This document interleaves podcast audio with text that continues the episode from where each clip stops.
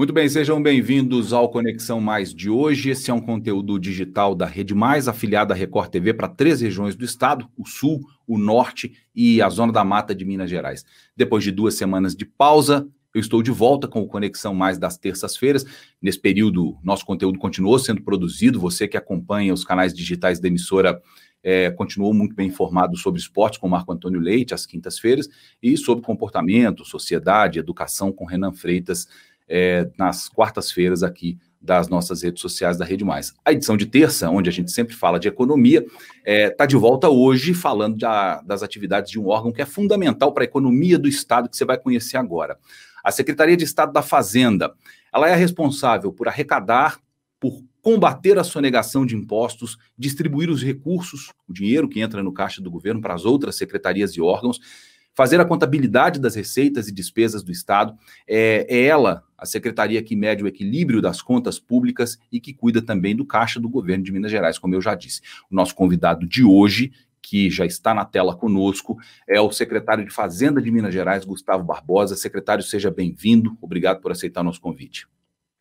Obrigado, Luiz Fernando. Um prazer estar aqui com você, seus ouvintes, espectadores. Obrigado pela oportunidade de a gente poder conversar.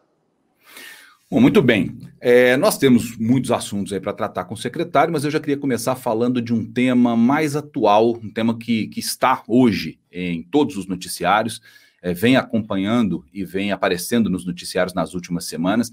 Sexta-feira passada, em uma sessão extraordinária, a Assembleia Legislativa de Minas aprovou com muita maioria os textos da PEC 55, que é a, a, a, proposta de emenda constitucional 55 do Estado, e a PLC 46, que é uma proposta de lei complementar. Para quem ainda não sabe, esses dois documentos representam a reforma da Previdência do Estado, as novas regras para a aposentadoria dos servidores da ativa e para a contribuição previdenciária dos, dos aposentados e dos inativos também. Os textos precisam ser ainda publicados, né, que a gente chama de promulgados, e eles ainda têm que ser sancionados pelo governador Romeu Zema para entrar em vigência depois de 90 dias dessa sanção, só que a aprovação na Assembleia já foi em caráter definitivo. São muitas regras, nós não vamos entrar aqui em detalhes é, para essa nossa conversa render, vamos abordar os pontos mais sensíveis, secretário, mas eu queria começar essa conversa dando uns passos para trás nessa história. Eu queria entender qual é a real situação da Previdência do Estado hoje, de Minas Gerais, e por que foi necessário gastar tanta energia numa reforma desse tamanho.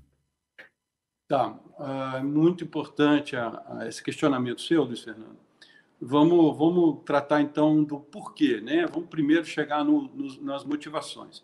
É, nos últimos oito anos, o Estado de Minas Gerais gastou algo próximo a 130 bilhões de reais no, nos, é, com pagamento de déficit previdenciário.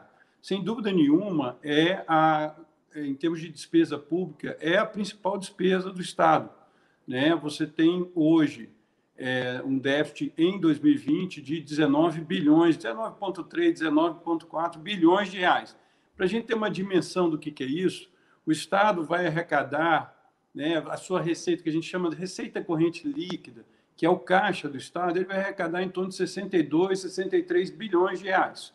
Né?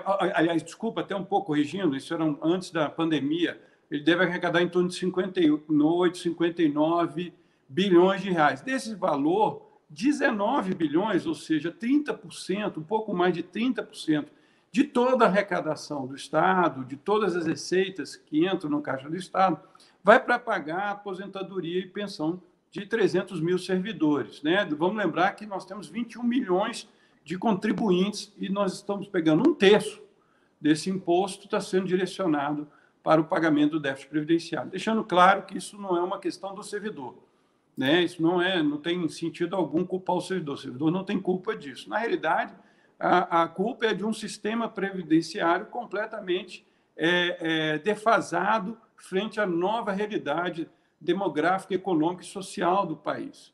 Né? Nós temos aí, e aí isso é muito positivo, nós estamos vivendo mais e tudo, então é, é, temos condições de, de, de, viver mais, melhores condições de viver mais, então, o servidor hoje é, é, ele tem uma possibilidade, depois da aposentadoria, ainda ter muitos anos é, de, de sobrevida após a aposentadoria. Isso quer dizer, isso tem um custo. Né? E é esse custo que está sendo trazido hoje e que a gente entendeu necessário é, é, é, atacar. Né? Como falei, ah, nós temos hoje o, o, o, a principal questão fiscal é o déficit previdenciário. Para vocês terem uma ideia, se não tivéssemos o déficit previdenciário, o Estado teria 6 bilhões de reais de superávit esse ano. Então, isso dá a dimensão do quão necessário é fazer a reforma previdenciária para o Estado tentar voltar aquilo que ele tem que ter, né, que é o equilíbrio das contas públicas. Ele hoje está completamente, aliás, hoje não, há muitos anos já vem desequilibrado e um dos uhum. principais fatores, se não o principal fator, é o, a insuficiência, o déficit é, previdenciário da, da Previdência do Servidor Público do Estado de Minas Gerais. O senhor disse muito bem que a culpa, obviamente, não é do servidor, nem do aposentado, nem da ativa. É, claro.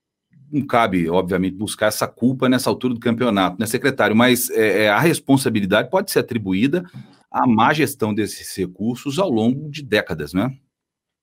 É, na realidade, é, aí a gente, eu vou tentar ser breve, né? É, o, o, na realidade, o, a, a, questão legislativa, né? isso foi dado desde a Constituição de 1988, que foi constituído um monte de é, é, é, direitos do, do, do, do, servidor público sem ter uma contrapartida adequada para esses direitos. Então, isso, isso remonta de 1988, e aí o sistema já nasce em 1998, tivemos uma primeira reforma previdenciária que traz um pouco de equilíbrio ao sistema. Em 2003, uma segunda reforma previdenciária, e o ano passado é, tivemos uma terceira reforma previdenciária. Aliás, Luiz Fernando, essa é, um, é uma questão que a gente vai ter que entender. Se, é, o, o, a necessidade de fazer reformas de, é, é, sempre. Por quê? Pelo dinamismo demográfico que temos. Então, é, você perguntou, foi, foi, foi gestão equivocada de recursos? Eu acho que, em parte, mas em grande parte é esse contexto atual, como eu falei, de mudança é, socioeconômica, uma demografia que mostra é, uma, uma sobrevida, né? uma, uma estou, estamos vivendo mais. Isso é extremamente positivo. E mais, né? É, a visão de que é, é, isso não, não, não afetaria as contas do Estado. Aí sim houve um, um, um processo de não entendimento do que, que é isso. Né? Nós tivemos, é, claramente, fica evidente, estudando o passado, o histórico, você vê claramente que a conta ela vem aumentando e não foi feito nada. Não, não, não, não fizemos é, nenhum trabalho em cima disso. Então, a gente entende como necessário neste momento. Bom, secretário, um dos pontos que mais interessa o servidor é sobre a idade mínima para aposentadoria, é o tempo de contribuição também, né? Bastante, é um assunto bastante levantado. Os deputados mantiveram a idade mínima que foi proposta pelo governador, 65 anos para homens, 62 para mulheres, é, e para os servidores da educação, essa idade é de 60 e 57 anos, respectivamente. Há essa diferença. A Assembleia mudou o tempo para os servidores da segurança, o tempo necessário, né, a idade necessária para os servidores, servidores da segurança pública, diminuindo um pouquinho, estabelecendo 53 anos para homens, 50 para mulheres. O governo queria 55 e 53. Essa é uma questão sensível, secretário, mas faz toda a diferença nessa tentativa que o senhor disse agora de equilibrar as contas da Previdência daqui para frente. Do jeito que ficou, ficou bom para o governo e vai ser bom para os servidores também? É, olha só, primeiro, Luiz Fernando, é importante dizer que sim, a gente, quando a gente manda um projeto de lei, ainda mais desta complexidade, né, um tema tão, tão difícil, é, de difícil discussão, mexe com a vida dos servidores, né, a gente sabia em, é, desde o início que, obviamente, ela não, não seria aprovada da forma como ela foi enviada. É, é uma proposta técnica, é uma proposta que foi baseada no que foi aprovado na União, né? essa foi a orientação do, do governador, que fizesse, não, não o que é, a União fez, foi o que a gente trouxe. É, lembrando que essa questão de 65 e 62 anos é o que a gente chama para regra geral. O que é a regra geral? É a regra de quem entrar daqui para frente. Né? Quem entrou, é, ele tem o que a gente chama de regra de transição. Então, é, haverá, não, eles não necessariamente é, sentirão essa questão de 65, 62, por quê? Porque temos, foram aprovadas duas regras de transição, uma que a gente chama de pedágio e outra de contagem de pontos. Então, a partir do momento em que você já está no serviço público, você avalia qual das inclusive a regra geral. Existem situações em que tanto a regra de pontos quanto o pedágio não interessa e interessa mais a regra geral. Isso vai acontecer ao longo dos próximos anos, a partir do momento em que, que o servidor se tornar elegível. A, a, a, eu, eu, entendo que a reforma foi aprimorada na Assembleia Legislativa, é assim que funciona. O Executivo manda uma proposta, o Legislativo trabalha. Obviamente, tem umas questões que a gente gostaria que tivesse sido aprovada, mas o, o, o, a, reforma estrutural está posta e eu acho que foi uhum. um avanço para o sistema previdenciário mineiro, acho um avanço muito grande e que é, é, sentiremos os reflexos no curto, médio e longo prazo.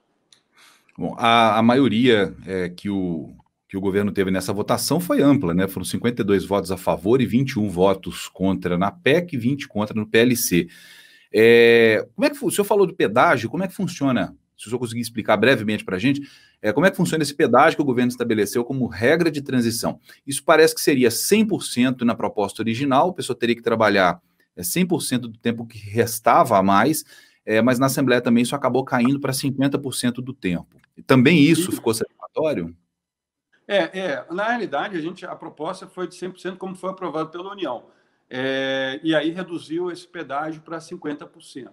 Né? É, o que, que para como você pediu, para exemplificar. Então, um servidor que faltava dois anos para ele é, é, atingir a que a gente chama de elegibilidade, né? Então ele faltava, ele tinha 33 anos de contribuição, 58 anos de idade. Um exemplo do sexo masculino, né? Então, essa pessoa, a partir do momento que entra em vigor a, a reforma previdenciária aprovada, ela vai ter um pedágio, ela teria um pedágio de 100%, ou seja, faltava dois anos, ela aumentaria, em vez de dois anos, seriam quatro anos. A partir da aprovação da Assembleia, é, em vez de dois anos, vai aumentar para três anos, em vez dos quatro que inicialmente propôs. Então, esse servidor, que faltando dois anos, ele, ele terá um pedágio de 50%, ou seja, vai faltar, ele vai trabalhar mais um ano. Esse é um tipo de regra de transição. A outra é por pontos. E aí eu acho que aí ficaria complexo colocar aqui a regra por pontos. A do pedágio é bem mais fácil de explicar essa. Mas, uhum. enfim, o, o servidor ele terá no seu, no seu recursos humanos, né, da sua secretaria, do seu órgão de origem, ele terá todas as possibilidades, todas as simulações possíveis para ele ver qual é a, melhor opção para a sua aposentadoria. E, obviamente, a consulta de um advogado é sempre bem-vinda, né, secretário? Porque nesse, nesse ponto, é, nesse momento, a informação ela é essencial. Eu deixei na tela aí, para quem está em casa nos acompanhar, um link da Assembleia Legislativa que tem uma reportagem bem feita, bem costurada sobre o texto da reforma, sobre o que foi aprovado é, na sexta-feira, em segundo turno, e dentro, lá dentro tem um, um outro link ainda que vai para uma parte mais técnica, mais detalhada. Então, quem estiver nos acompanhando e quiser acessar, é, nesse link tem as regras completas, realmente é mais complicado da gente explicar por aqui agora. É, secretário, só em relação ao percentual de desconto na folha dos servidores, a Assembleia também mudou a proposta do governo, seria uma tarifa progressiva de 13% até 19%. O, o, texto aprovado, ele estabelece descontos que vão de 11%, que é o que parece que já tem hoje, não é? Para quem ganha menos, até 16% para quem ganha mais. Esse foi é, um, um, acordo que foi costurado entre o governo e a Assembleia, então reduziu-se aí 3% é, do, do que era a proposta original do governo. É, quem que ganha mais? Quem foi beneficiado com essa mudança, secretário? Olha, eu acho que, que houve um benefício para todos. É, vamos lembrar, é, inicialmente, que é o seguinte: o que, que a regra diz, né? o que foi aprovado, que a regra diz? Que todos os servidores terão a líquida no mínimo igual à líquida do servidor da União. Qual a líquida do servidor da União? 14%. Então, em princípio, né, como vários estados já fizeram, você poderia definir como 14% para todos os servidores. Isso é um, um, ponto importante. Bom, se você, você também pode optar por fazer uma alíquota progressiva. Né? Então, o Estado apresentou de 13 a 19, né? desde que a média desta alíquota progressiva ela dê um resultado de 14%. Então, teríamos aí um resultado, temos que ter obrigação de ter que essa alíquota progressiva dê um resultado igual a 14%. Bom, apresentamos um, uma, é, uma variação de faixa de 13% a 19%, a depender do salário. A Assembleia identificou a possibilidade de reduzir de 11 para 16, mas permaneceu permaneceu a média de 14%. Quem mais ganha? Obviamente, você teve um ganho para os menores salários. Lembrando que para qualquer, como a média tem, o resultado final tem que ser igual, no mínimo igual, obviamente você carrega mais em algumas faixas salariais acima. Né? Então, você pega 11%, você pega poucas faixas com 11%, porque você tem que compensar muito em cima de, das faixas de 15 e 16. Mas, enfim, é, é um aprimoramento. Acho que a Assembleia Legislativa fez um belo trabalho nesse sentido e a gente é, é e foi mantida a questão é, dos 14%. Bom, muito bem. O governo quer, é, queria que os inativos que recebessem acima de um salário mínimo já fossem taxados. A Assembleia aumentou esse piso para três salários, em vez de um salário, três salários, é pouco mais de R$ 3.100. Eu queria saber se essa medida é, é, seria para ajudar a equalizar o déficit e, e, mesmo com essa mudança, se os valores vão ser relevantes para o governo do Estado. É, Luiz Fernando, sim, é, a reforma trouxe essa inovação, né? É, você aplica essa alíquota de 14%, e se esse sistema previdenciário permanece insuficiente, né, deficitário, que é o caso de Minas Gerais, você pode é, é, impor alíquota de contribuição àqueles servidores é, inativos e pensionistas que ganham acima de um salário mínimo até o teto do regime geral, que hoje, acima do teto, todos os inativos e, e pensionistas contribuem. Bom, nós apresentamos uma, uma proposta de um até o teto do regime geral, porque a União também apresentou e porque tem um efeito fiscal. Né? Nós temos tem um efeito é, da contribuição.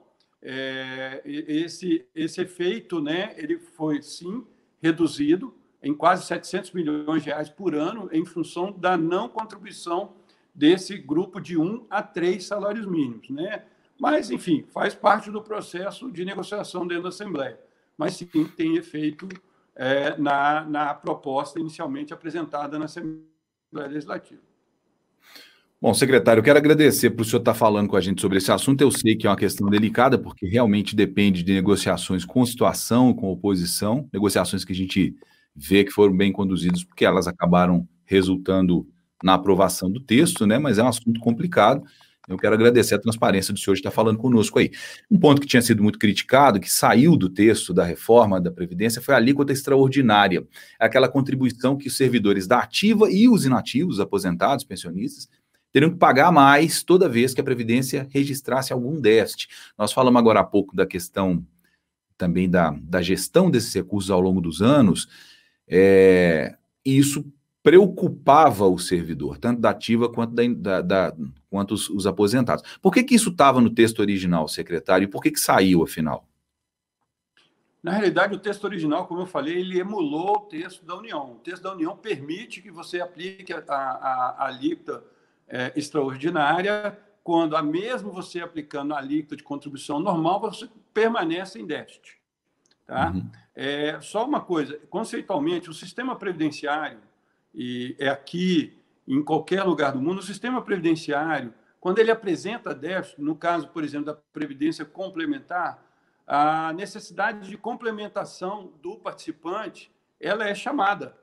Isso não é uma inovação, na realidade é um conceito previdenciário. Se você tem um sistema previdenciário deficitário, aqueles que contribuem para o sistema, eles, em tese, são, é, é, tem, devem contribuir para que esse sistema se minore essa, essa, esse déficit ou elimine. No caso do sistema de previdência complementar, ele é eliminado. Eu, por exemplo, além da minha contribuição normal, eu sou, minha origem é da Caixa Econômica Federal, eu tenho que contribuir com mais um valor das minhas, em, em, contribuindo mais do que a minha contribuição normal, porque o meu fundo de pensão se mostrou deficitário nos últimos anos. Então, nos últimos três anos, eu contribuo com uma alíquota extraordinária em função do déficit. Eu e a empresa, no caso, a minha empresa lá que eu, eu, eu trabalho, é a Caixa Econômica Federal. Então, é, onde eu tenho vínculo. Então, é, isso é assim, e no mundo inteiro é assim. Então, o, o, a, a, emenda, a emenda constitucional 103 trouxe essa faculdade, e essa faculdade foi replicada para o Estado de Minas Gerais, pois nós temos um sistema deficitário. Então, é por isso que ela apresentou. Mas, é, como eu falei, essa discussão ocorreu na Assembleia Legislativa e a Assembleia entendeu por bem retirar é, isso do, do, do da, da, aprovação, né? foi retirado do texto para ser aprovado lá. Muito bem, secretário, para a gente encerrar esse assunto, só mais um ponto que eu queria abordar com o senhor. O governo também queria substituir o IPSENG, que é um Instituto de Previdência dos Servidores de Minas Gerais, do Estado, por uma autarquia. Todo mundo sabe que o Instituto de Previdência sofreu também por anos aí com problemas de recursos, com estrutura, o hospital do IPSENG, apesar de atender é, bem ao servidor, sofreu com problemas de estrutura é, durante um bom tempo. Uma autarquia seria mais fácil de fiscalizar. É, o que, que o governo pretendia com essa mudança? Luiz Fernando, é, essa daí é uma modificação que ocorreu. E por que que, primeiro, inicialmente, por que que o governo apresentou? Primeiro, o governo de Minas é o único estado no país que não tem isso. Né? Então, vamos lá. É, é, nós temos que, que entender...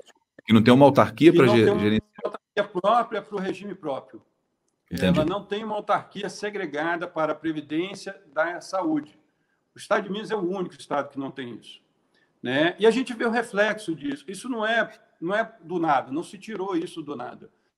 Na realidade, quando você tem dois é, objetos bastante distintos, né? eu tenho, de um lado, eu tenho uma gestão de saúde que me exige uma dinâmica econômica financeira contábil diferente de uma dinâmica econômica financeira contábil de um sistema previdenciário.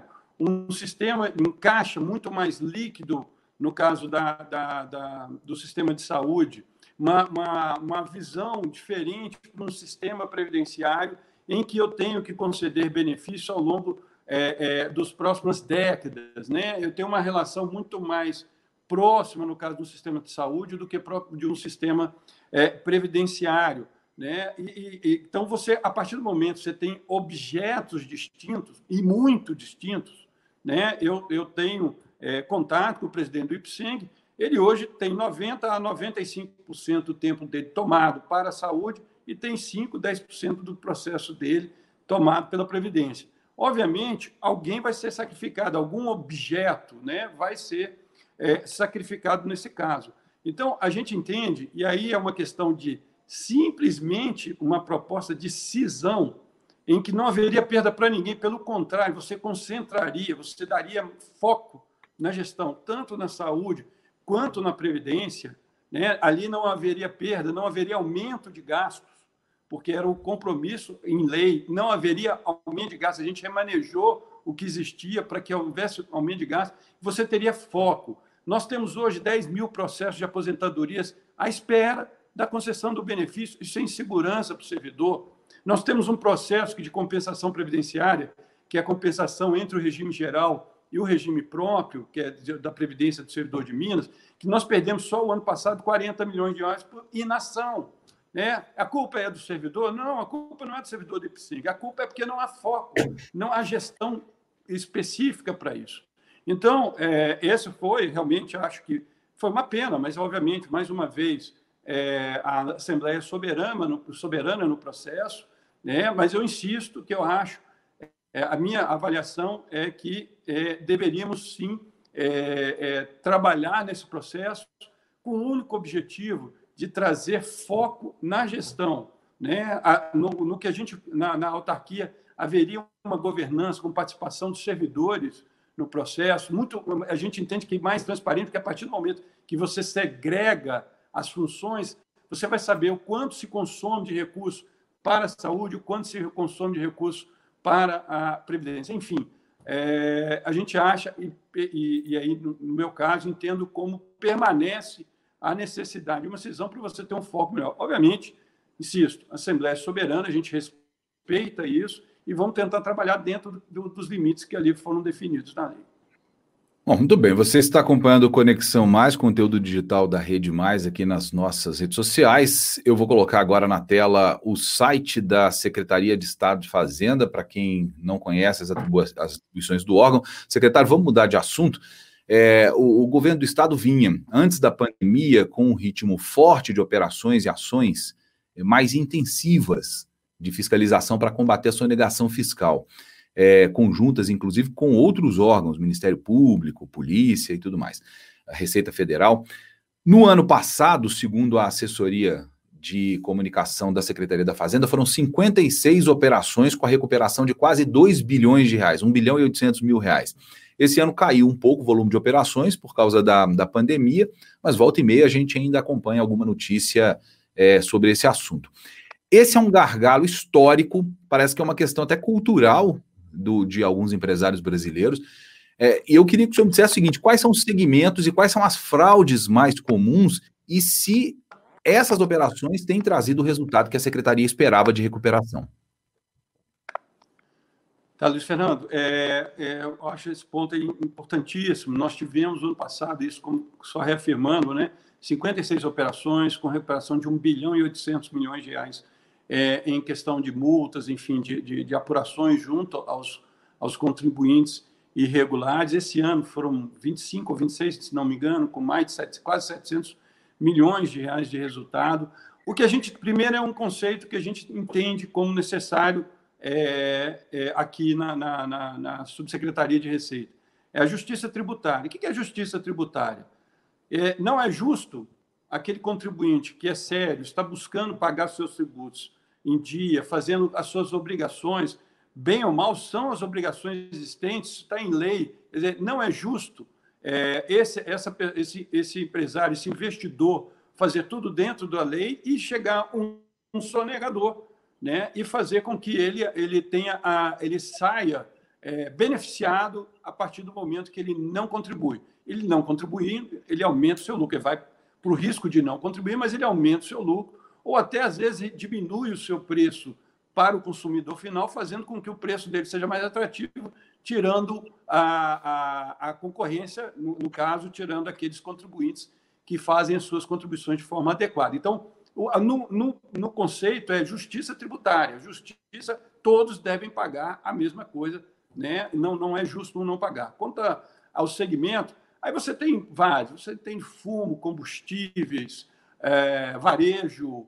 É, aí você tem uma, uma, uma, vários, vários segmentos. Eu não posso dizer que tem um segmento é mais sonegador que o outro. Não, a gente tem aí uma diversidade, é, mas, como você mesmo falou, a gente vem atuando é, de forma forte. Este ano fomos prejudicados, obviamente, pelo, pela, pelo problema da pandemia, mas a gente continua atuando é, fazendo, modernizando a máquina. É outra questão, nós estamos fazendo é, melhorias é, na, nas nossa, na nossa TI, né, que é o, a, a fazenda ela é demandante intensiva de tecnologia da informação, e a gente está investindo dentro das limitações orçamentárias que a gente tem, obviamente, a gente está investindo fortemente é, em processos tecnológicos para que a gente consiga fazer cruzamentos de dados mais relevantes que tragam mais efetividade na busca de um contribuinte sonegador.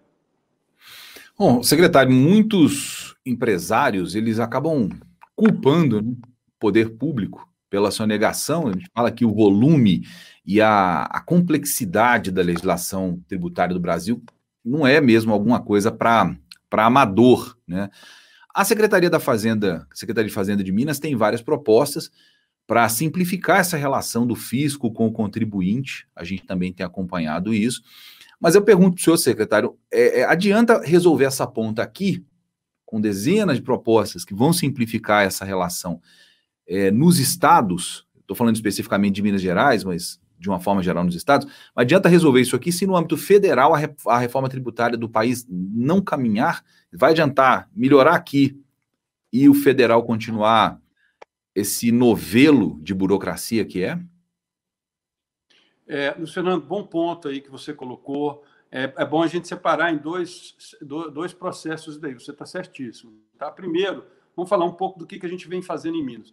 O governador aqui em Minas, quando eu assumi, ele me pediu duas coisas. Primeiro, trabalhar a questão da recuperação fiscal do Estado. Isso é o primeiro ponto. Segundo, a simplificação tributária. O governador tem origem é, é, como empresário. Então, ele sabe, como você mesmo colocou, o novelo de de, de informações, aquele arcabouço regulatório gigantesco, né? Então, é, isso tudo faz com que as obrigações acessórias, né, além de uma média é, de imposto alta, Minas tem uma média de imposto alta entre as três maiores médias do país, Né? É, além disso, nós temos uma, uma burocracia excessiva, né? uma exigência de obrigações acessórias, muitas vezes completamente sem nexo, completamente sem necessidade, desnecessária mesmo. Bom, então nós fizemos, criamos um grupo ano passado, criamos um grupo com os servidores da Fazenda, com as associações, as associações empresariais, Conselho Regional de Contabilidade, enfim, que é muito, muito importante nesse processo.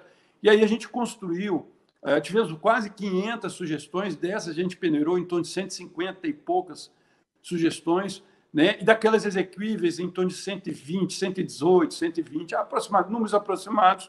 É, e aí a gente já fez, dessas que foram colocadas como necessárias, nós já fizemos 57 é, é, simplificações tributárias, é, é, bastante relevantes, ainda temos que fazer mais. Algumas demandam é, investimento em tecnologia da informação, a gente não tem como fugir disso, porque a gente precisa interagir com o contribuinte de forma remota, eu preciso estar preparado para isso. Mas aquilo que a gente dependia com os recursos próprios que a gente tem, com aquilo que a gente pôde fazer, já está feito. Né? É, é, eu cito aqui algumas questões que a gente fez com relação ao DAP, por exemplo, que é um demonstrativo é, muito, é, exigido ao contribuinte, que a gente vai começar a interagir, já abrimos. Isso talvez seja o maior avanço. Nesse, isso aconteceu semana passada, Luiz Fernando, só para você ter uma ideia. Então, esse DAP já estamos em primeiro ciclo é, é, de, de, de, amostragem para ver se vai dar certo. Isso é um avanço é, muito significativo na relação com o contribuinte. Hoje temos mais de 90% das interações com o contribuinte podem ser feitas via internet. Lançamos, há um mês e meio atrás, uma, uma, um processo de simplificação com o, o, o, pequeno produtor, o micro e pequeno produtor rural. Ele antes ele tinha que ir numa delegacia fazendária, fazer a emissão da nota fiscal, pagar isso, só depois ele ia com o seu produto. Hoje não, a gente consegue fazer. Ele faz de casa a emissão da nota fiscal, ele tem até cinco dias para pagar esse imposto, então ele está com sua produção é, é, lá no caminhão, ele não precisa parar numa delegacia fiscal, ele não precisa parar num banco. Ele vai, entrega a sua mercadoria e faz. Isso foi um avanço que facilitou a vida de um milhão de produtores rurais. Então, a gente vem tentar, tentando trabalhar fortemente no processo de simplificação tributária. Ainda não dá para falar em redução de impostos, dado a, a questão fiscal do Estado. O Estado hoje tem uma, uma, um déficit fiscal gigantesco.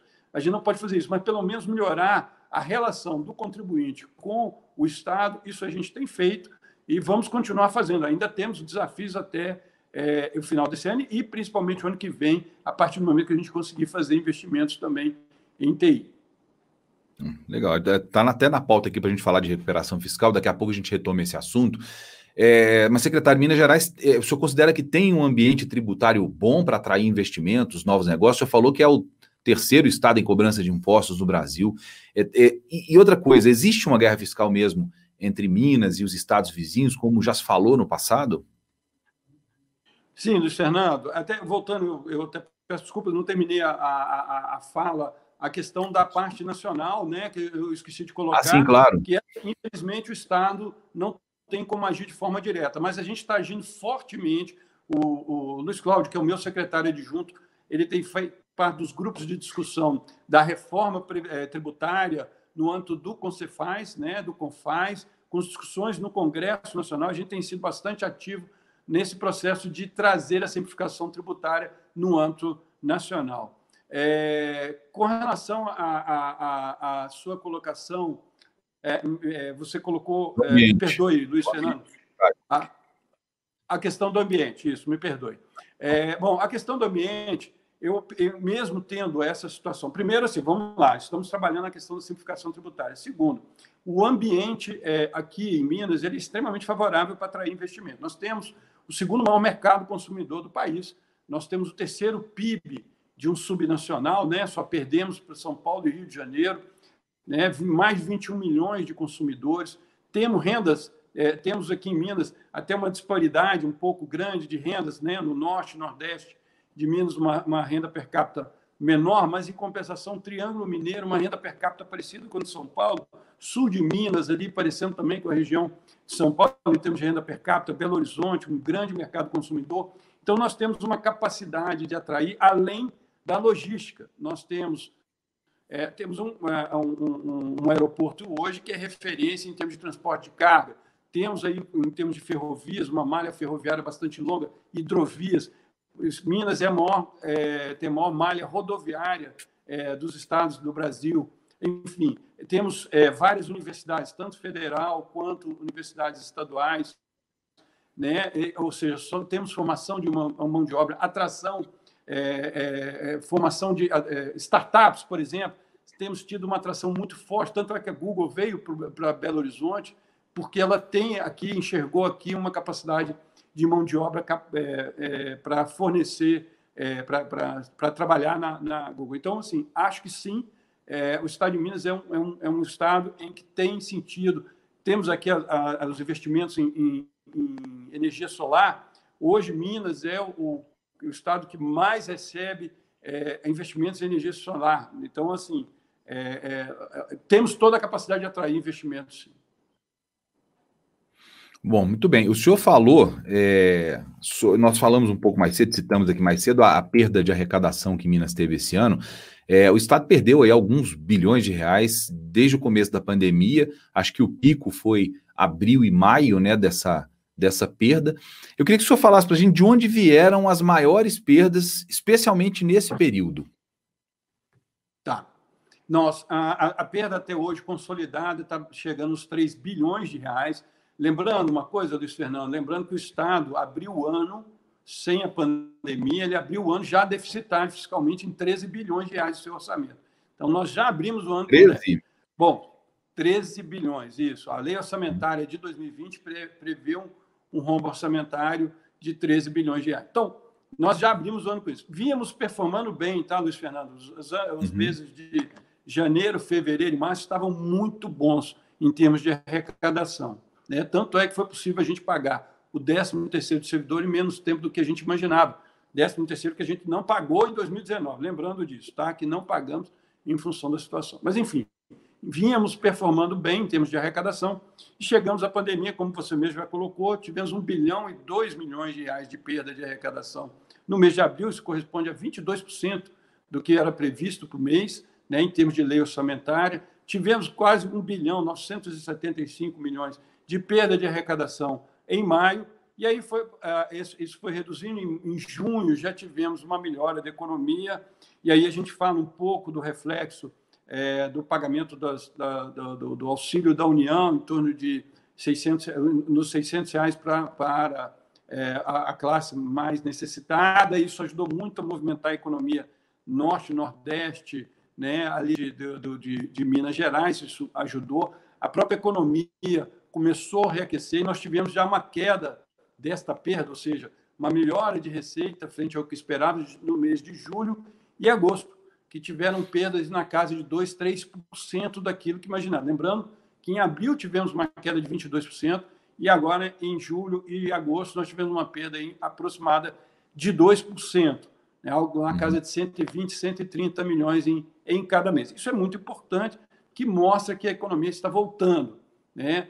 E, bom, e como é que a gente conseguiu superar esse processo? Tivemos algumas situações peculiares que não se repetirão, né? temos que deixar isso claro. Primeira, tivemos o pagamento de um precatório de quase 900 milhões de reais que o Estado recebeu, tivemos uma multa da Vale direcionada ao Estado de, de, de Minas Gerais, é, no caso de um bilhão de reais, e o auxílio da União, que foi 748 milhões por mês e que termina agora no mês de setembro. Isso fez com que a gente conseguisse, mesmo tendo essa perda gigantesca de arrecadação, a gente conseguisse é, é, pagar, continuar pagando servidores, infelizmente ainda parcelado, mas continu conseguimos continuar pagando o servidor no mês vigente. Bom, secretário, é, é, eu tinha feito uma outra pergunta que o senhor não respondeu. Se existe realmente uma guerra fiscal de Minas com os estados vizinhos, isso já chegou a ser falado no passado em relação a São Paulo. São Paulo reclamava dos benefícios é, que Minas dava para empresas virem para o sul do estado. É, isso existe mesmo? É, guerra fiscal é um negócio que existe?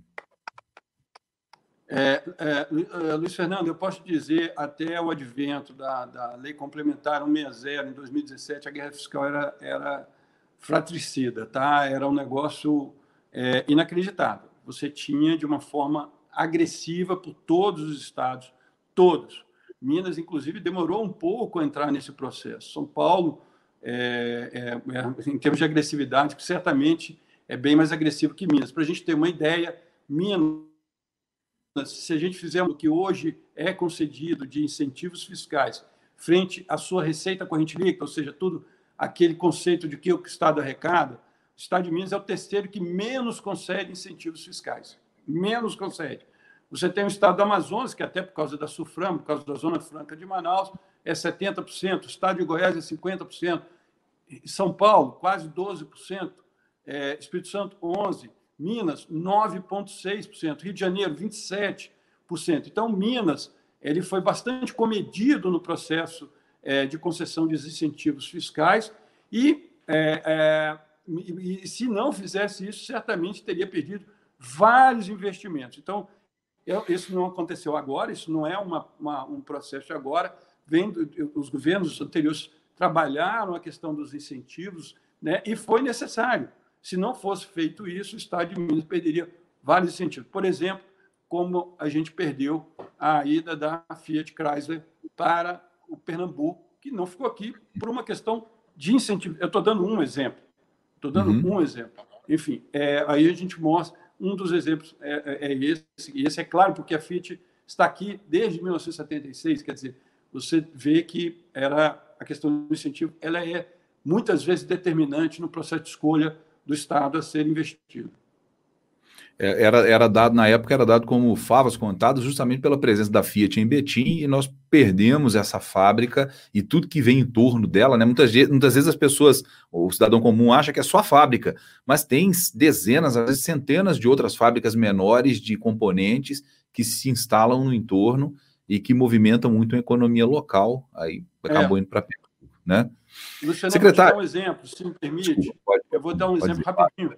É, eu fui secretário de Fazenda do Estado do Rio de Janeiro e, à época, a Ambev ela foi, nos solicitou é, um incentivo e que a gente tinha essa possibilidade de dar esse incentivo para a atração da fábrica de latas que ela fez aqui em Sete Lagoas.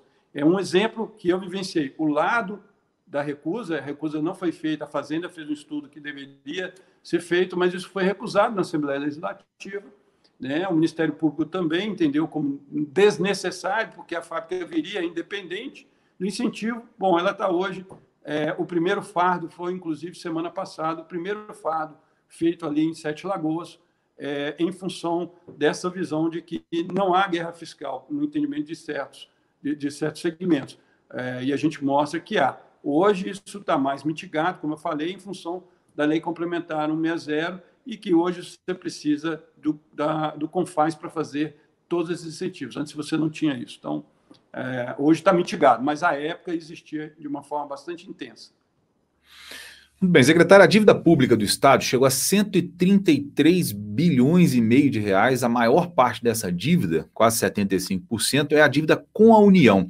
E Minas vem tentando já há algum tempo aderir ao regime de recuperação fiscal, foi proposto pelo próprio governo federal. Esse regime poderia garantir a suspensão de parcelas. É, Minas ficaria sem pagar parcelas dessa dívida e sem pagar juros e multas por até três anos. Só que essa adesão também depende da aprovação dos deputados estaduais. E eu queria que o senhor nos explicasse como funciona esse processo e se, se for acatado, caso ele seja acatado, em que pé que está esse processo hoje no trâmite da Assembleia Legislativa de Minas Gerais. Bom, nós, como você bem colocou, é, quando a gente chegou aqui, já na transição, a gente identificou a necessidade é, de aderir ao regime de recuperação fiscal através da Lei Complementar 159, lá em, que, aprovada no Congresso Nacional.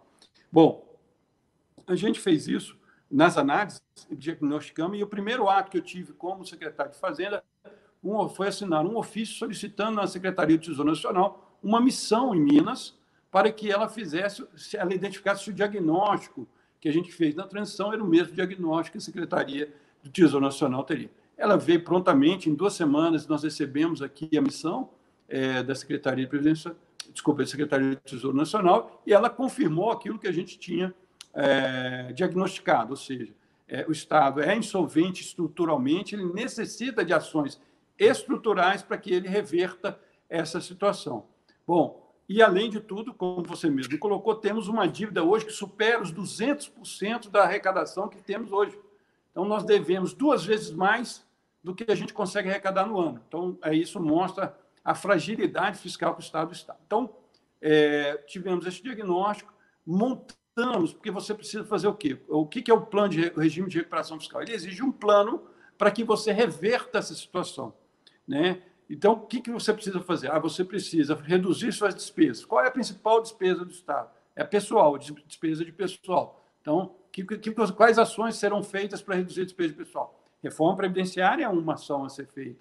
Né? É, não dar aumento aos servidores ou dar da, da, da, é, de uma forma muito específica para os servidores. Você também reduz uma, uma, uma reposição de servidores numa dinâmica menor do que a relação de um para um. Enfim, você tem N projetos para que você faça, que, que a, a, a, você reduza ou mitigue a evolução da despesa de pessoal. Uma coisa importante dizer, você não consegue reduzir despesa de pessoal. Hoje você tem um engessamento legal que você não consegue. O que você faz? Você reduz a evolução, o ângulo de evolução da despesa de pessoal. Bom, pra, aí você tem que fazer isso.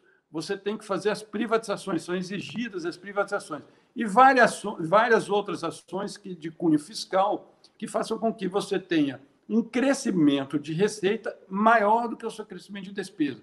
Isso faz com que, no médio e longo prazo, você reequilibre suas contas.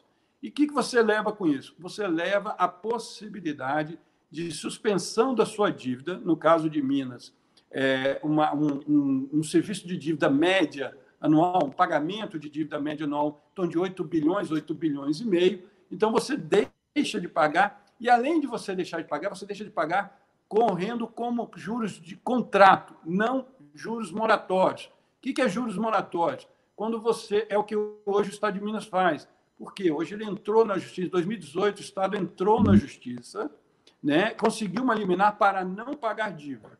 Essa no liminar, Supremo, né? ela trata você como inadimplente. Ela uhum. trata você como inadimplente. Você sendo tratado como inadimplente, você paga os juros de mora e paga multa. Para vocês terem uma ideia, em seis anos, isso significa algo próximo a 6 bilhões de reais. 3 bilhões, desculpa, 3 bilhões de reais. Desculpa, eu, eu falei a quantidade. Em três anos, isso, isso significa 6 bilhões de reais. Então, isso é um peso a mais que você tem que pagar na dívida do Estado. Então, é, a gente entende que o regime de reparação fiscal ele traz, é, ele é mais duro porque ele tem medidas de ajuste fiscal, mas a gente entende que se não for feito isso, não vai reverter a situação. Ou seja, é, manter a situação atual não resolve o problema. Né? Aquele uhum. negócio, você quer resolver um problema, você tem que mudar o status quo. Você não pode deixá-lo do jeito que está. Então, essa é a nossa avaliação. A gente entende que o, o, regime de repressão fiscal continua como necessário. Nós enviamos, um, é, são várias leis, né? nós enviamos à Assembleia Legislativa uma lei de adesão, né? e com três itens necessários, essa lei está lá na Assembleia, ainda não foi apreciada, mas a gente entende que é necessário. A Assembleia já deu um grande passo é, a partir do momento da aprovação da reforma previdenciária, isso é um passo relevante, muito importante, talvez uma das principais, talvez não, certamente uma das principais ações que seriam exigidas, ela foi feita, enfim. Mas a gente acha que ainda é necessário é, buscar é, mais ações para que a gente consiga é, trazer as contas públicas de volta ao equilíbrio. Tem previsão de prazo para isso caminhar na Assembleia, secretário? Não, a gente agora o foco era totalmente na reforma previdenciária, né? Isso fica mais a questão de uma discussão política, né? É, uhum. é, é uma discussão que fica mais a cargo da Secretaria de Governo. Uhum. E, e, Minas se mira na, no exemplo de algum estado que teve sucesso com a adesão a esse regime de recuperação fiscal? Para usar como exemplo? Existe um, é, só existe um regime de recuperação fiscal provado até hoje, que é o do Rio de Janeiro. Eu participei é, tanto, tanto da elaboração da lei quanto da execução do programa. A gente participou. É, a gente entende, eu pelo menos tenho essa visão de que participou lá do processo ele é um processo que precisa de evolução, mas que ele foi fundamental para que o, o Estado do Rio de Janeiro conseguisse reequilibrar. Um exemplo que eu dou de forma bastante clara. Desde janeiro para fevereiro de 2018, o salário dos servidores do Rio de Janeiro são pagos em dia. Né? Uma coisa que não acontece aqui desde 2016.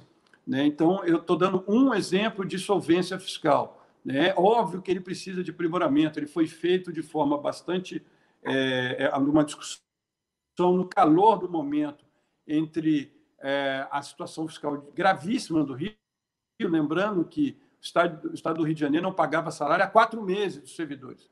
Eles tinham defasagem de quatro meses e, com o regime de recuperação fiscal, o Estado, em fevereiro de 2018, pagou o salário em dia e está pagando até hoje. Já tem quase três anos que ele paga o salário em dia. Então, algum efeito ele teve. Né? E, obviamente, insisto, ele precisa de aprimoramento. Esses aprimoramentos estão sendo colocados num projeto de lei complementar número 101, que está no Congresso Nacional, na Câmara dos Deputados, em uhum. que será esse aprimoramento ocorrerá, a gente está apoiando, mas enfim, a gente entende que Minas precisa é, buscar é, um ajuste fiscal e a reforma da Previdência foi um caminho, mas não único. Nós temos que buscar outras, outras ações para melhorar o equilíbrio das contas aqui no Estado. Muito bem. É, o senhor falou da questão dos salários. Dois dos principais pontos que o governador Romeu Zema se apoiou aí durante a campanha para criticar a gestão do ex-governador Fernando Pimentel foram o parcelamento dos salários, que ocorreu, como o senhor disse, ocorre desde 2016, dos salários dos servidores estaduais. E o segundo ponto é o desequilíbrio nas contas do Estado. Mas vamos começar falando do parcelamento. O governo Zema conseguiu, ao que parece, organizar pelo menos esse parcelamento mas não conseguiu acabar com ele, secretário. Tem data para isso ser regularizado? O governo tem conseguido fazer avanços nesse sentido? Fernando, olha só, é importante colocar essa, essa, essa, essa sua pergunta de um contexto, né? É, havia antes é, um pagamento em três vezes é, de forma é, não programada, enfim, é, quando dava, pagava. Não, a gente estipulou um prazo. Olha, é ruim o parcelamento, é bastante ruim ele não tem dúvida nenhuma. Agora, é, hoje ele sabe que dia que ele vai receber tanto a primeira parcela quanto a segunda parcela. Para reverter essa situação, nós temos, como eu falei, nós temos necessidade de fazer outras ações.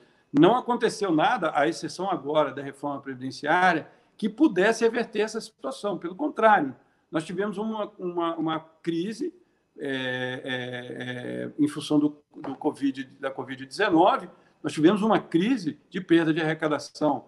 2019, em 2020 começamos a pagar uma dívida de 7 bilhões de reais do governo anterior que deixou para o repasse aos estados, desculpa, aos municípios. Então, é, é, assim, é, regularizamos, do ano 2019, nós regularizamos várias situações, várias situações é, em que estavam pendentes de regularização. Então, agora, não tivemos nenhuma entrada excepcional, uma, uma situação é, não corrente que pudesse reverter, ou um aumento de arrecadação suficiente para reverter o déficit. O déficit permanece, nós continuamos gastando mais do que arrecadamos. É, uhum. prova disso é a Lei Orçamentária de 2020 e a LDO de 2020, 21, 22. Né? Desculpa, 21, 22, 23, em que continuamos gastando mais do que arrecada. Então, por isso que a gente fala, é necessário uma reforma estrutural. Enquanto nós não tivermos a reforma, uma reforma estrutural nas despesas do Estado, nós não teremos como resolver isso. A Previdência foi um passo importante. A nossa intenção é que, com a reforma da Previdência, a gente consiga mitigar muito esse processo, mas precisamos avançar mais. Né? Uhum. A gente precisa trazer uma reforma. Continuamos a gastar mais, mesmo com a reforma previdenciária, continuamos a gastar muito mais do que arrecadamos. O senhor falou de perda de receita no passado também, com a tragédia de Brumadinho. O Estado perdeu um volume grande de dinheiro, né? Ele com perdeu, a, mas eu posso dizer é, que, na realidade, a, a, perda ela foi ruim, porque tem um, um agregado né, econômico ali que, que também funciona no entorno de, de, de Brumadinho muito grande. A perda direta de CMS até ela não foi muito grande, mas a economia perdeu sim. A economia perdeu algo aí, é, segundo estudos da Fundação João Pinheiro, algo próximo a um bilhão de reais. Mas refletindo em termos de imposto para o Estado de Minas Gerais, foi algo em torno de cento e poucos milhões de reais. Claro que é uhum. muito recurso, mas é, perto de uma arrecadação aí de, de quase 60 bilhões, não é, não foi esse o impacto foi na economia é, é, nesse processo todo. Sim, a gente, nós falamos do primeiro ponto, que foi a questão salarial, e o segundo ponto, que está diretamente atrelado a isso, que é o desequilíbrio das contas do Estado.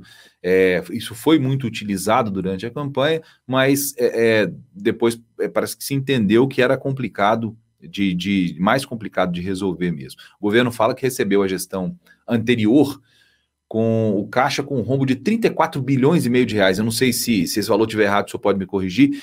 É, mas houve algum avanço no equilíbrio? O senhor falou que não entrou nada de diferente nesse período. Mas é, os cortes que foram feitos, os ajustes que foram feitos nesses dois primeiros anos, é, eles já resultaram em algum, em alguma, algum benefício é, para ajudar no equilíbrio dessas contas, secretário? Sim, é, a organiza... só a, a, simples organização das contas já trouxe uma mudança completa na gestão financeira aqui. Então, é, como eu falei, então nós tínhamos, é, por exemplo, é, nós estávamos devendo quase um bilhão de reais a bancos.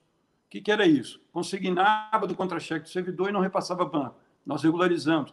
O IPSM e o IPSENG estavam atrasados quatro meses. Nós regularizamos esses atrasos, está corrente é, eu tive relato do próprio presidente do IPSM que em dezembro do ano passado ele conseguiu negociar descontos em contratos em função da assiduidade, função da pontualidade. Me mandou uma mensagem agradecendo é, é, essa situação. Imagina, uma situação inusitada, porque hoje o risco do Estado é muito grande.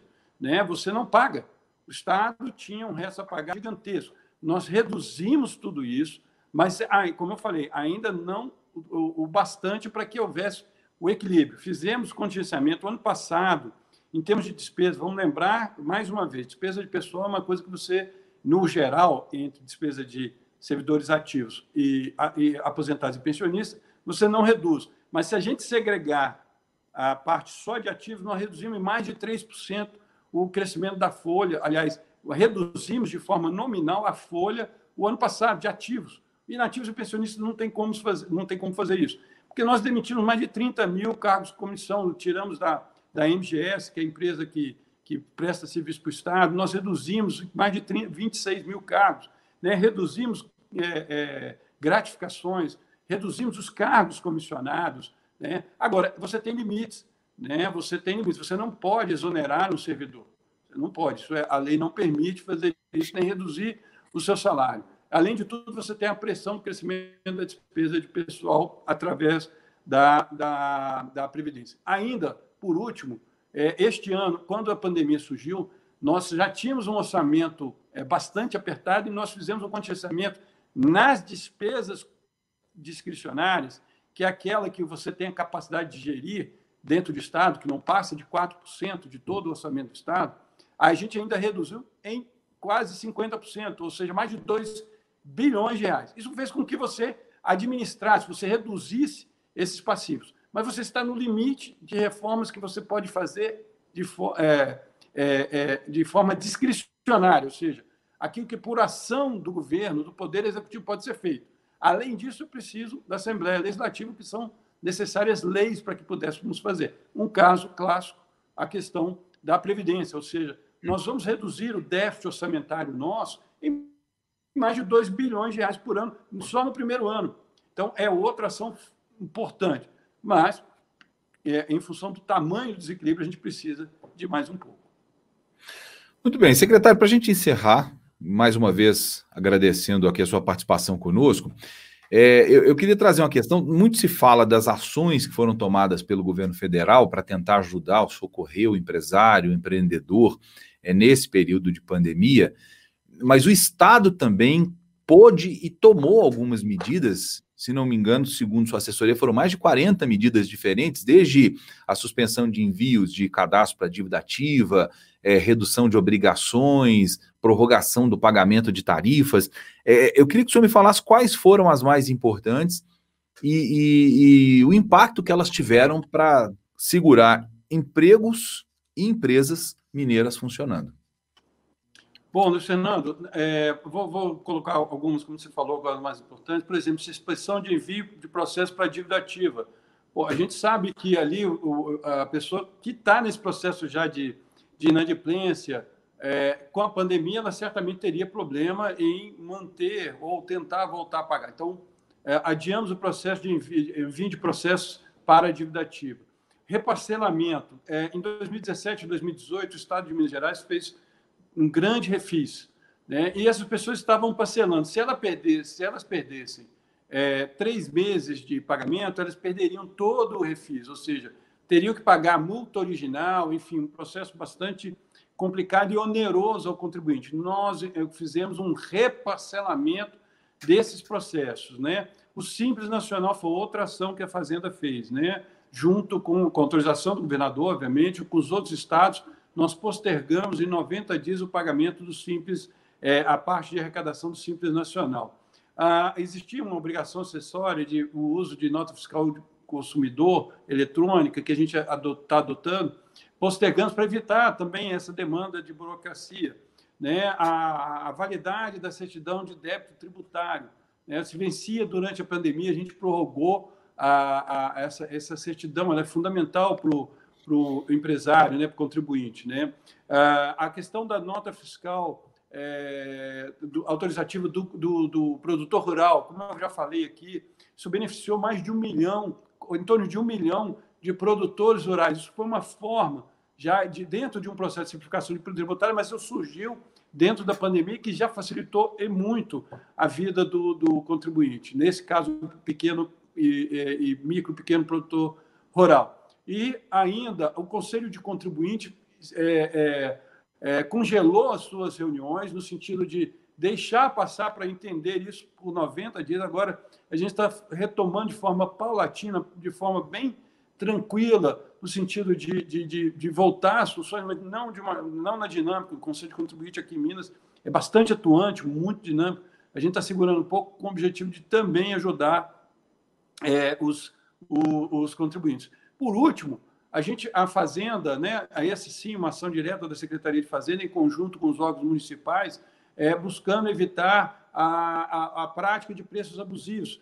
É, na pandemia, a, alguns supermercados, farmácias começaram a praticar preços abusivos, né, em função da grande demanda e a pouca oferta. Então, o que aconteceu foi que a Fazenda, junto é, com os órgãos municipais, é, buscaram fazer uma, uma, uma fiscalização intensa para com o objetivo é, específico de evitar esse aumento abusivo de preço. Enfim, N situações que a gente entende que foram necessárias. Obviamente, a gente busca outras, a gente sempre está aberto a ouvir, mas a gente entende que isso facilitou um pouco a vida do empresário, do, do investidor, do contribuinte, que tanto pena para manter o seu negócio, gerar emprego, gerar impostos. Muito bem, esse conosco, portanto, secretário de Fazenda do Estado de Minas Gerais, Gustavo Barbosa. Secretário, eu quero agradecer mais uma vez a gentileza do senhor ter aceitado esse convite para participar conosco aqui do Conexão Mais. A nossa ideia aqui é levar informação, principalmente é, para o empreendedor, para o empresário, para o investidor nesse tempo de pandemia. Era essencial que a gente contasse com essa palavra da Secretaria da Fazenda do Estado. Deu para ver muito do que a Secretaria está fazendo e a gente debater, especialmente os assuntos que são de interesse é, da população de uma forma geral. Muito obrigado, secretário, mais uma vez. Eu espero contar com o senhor em outras oportunidades aqui. Muito obrigado, Luiz Fernando. Eu que agradeço a oportunidade de poder falar um pouco do que, que, a, gente tá, do que a gente está fazendo e sempre à disposição para debater. Muito bem, esse foi o nosso Conexão Mais dessa terça-feira. Nós tratamos é, do que está no âmbito da Secretaria de Estado de Fazenda. Amanhã também nós temos Conexão Mais com Renan Freitas para falar de comportamento aqui nas redes sociais da nossa Rede Mais. Na quinta-feira, o Marco Antônio Leite é, faz a live dele sobre esportes também. Na próxima terça, nós estaremos de volta. Muito obrigado pelo carinho da sua audiência, por acompanhar nosso conteúdo aqui no Conexão Mais. Até lá.